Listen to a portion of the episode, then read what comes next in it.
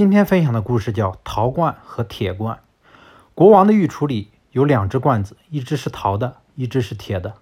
骄傲的铁罐看不起陶罐，常常奚落他。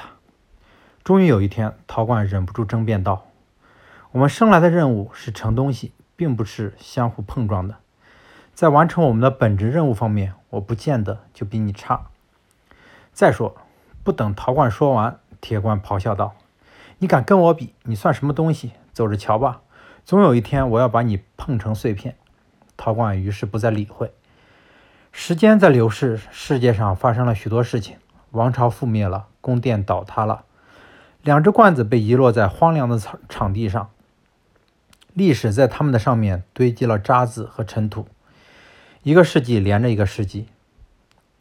许多年代以后的一天，人们来到这里，掘开厚厚的堆积，发现了那只陶罐。哟，这里头有一只罐子！一个人惊讶地说：“真的，一只陶罐！”其他的人说，都高兴地叫了起来。大家把陶罐捧起，把它身上的泥土刷掉，擦干洗净，和他当年在御厨里的时候完全一样，朴素美观，油黑锃亮。一只多美的陶罐！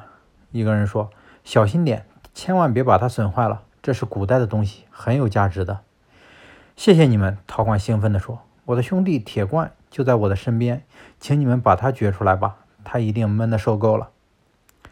人们立即动手，翻来覆去，把土都掘遍了，但一点铁罐的影子也没有。